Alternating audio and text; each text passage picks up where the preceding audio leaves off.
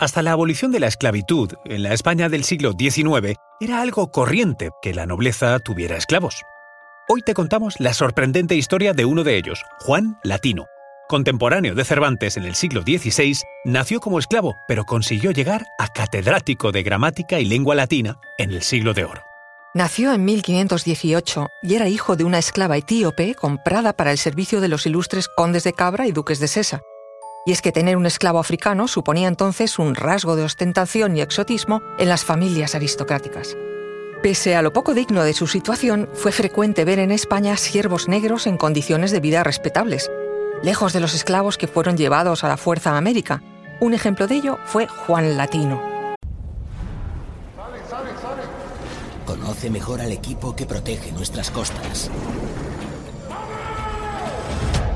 Alerta en el mar, el jueves a las 10 un nuevo episodio en National Geographic. Soy María José Rubio, historiadora y escritora. Y yo soy Luis Quevedo, divulgador científico. Y esto es Despierta tu curiosidad, un podcast diario sobre historias insólitas de National Geographic. Y recuerda, más curiosidades en el canal de National Geographic y en Disney Plus. Era un catedrático muy apreciado por los alumnos y muy valorado como traductor, comentarista de textos grecolatinos y autor literario. Recibió elogios de muchos autores contemporáneos, incluso del mismísimo Cervantes. El hecho de que llegara a donde llegó en gran parte se debe a que tenía cierta condición privilegiada. Servía a una familia noble, los Fernández de Córdoba, herederos del famoso Gran Capitán, héroe militar de los Reyes Católicos, y eso suponía que Juan Latino estaba inmerso en un círculo de elevado nivel cultural, Hacia 1530 la familia Fernández de Córdoba cambió su residencia, de Italia a Granada, y con ellos, claro, vino su esclavo Juan Latino, acompañando a Gonzalo, hijo de sus señores y a cuyo servicio estaba asignado. Ambos, el joven noble y el criado negro, trabaron una gran amistad. Juan Latino aprovechaba la educación que recibía su amo para participar con él en sus lecciones, y cuando éste inició sus clases en la Universidad de Granada, también estudiaron juntos, aunque no revueltos, porque como esclavo negro a Juan no le estaba permitido entrar en las aulas y se contentaba con escuchar las clases desde la puerta. Según cuentan las crónicas, fue un estudiante incansable. Aprendió artes liberales, griego, música y hasta nociones de medicina. Recibió el grado de bachiller en 1546. Y con el apoyo de sus señores, Juan consiguió finalmente ser aceptado en la Universidad de Granada, fue tal el éxito académico de Juan que logró en poco tiempo la licenciatura y doctorado en artes, pasó a formar parte del claustro universitario y obtuvo la cátedra de gramática.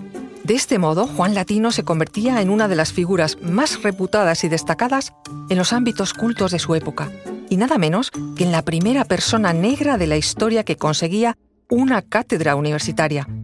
El que había sido su señor y casi hermano, Gonzalo Fernández de Córdoba, le concedió la libertad en 1548. Fue un hombre del Renacimiento, autor de poemas dedicados a Felipe II o a don Juan de Austria, y muy admirado y citado por otros literatos. Así lo hizo también Lope de Vega o Diego Jiménez de Enciso, que escribió una comedia basada en su vida.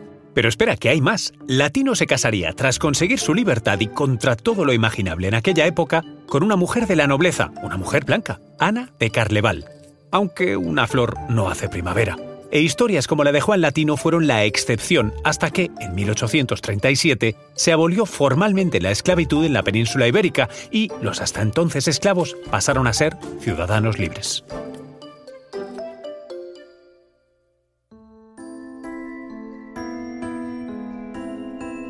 Recuerda que Despierta tu Curiosidad es un podcast diario sobre historias insólitas de National Geographic.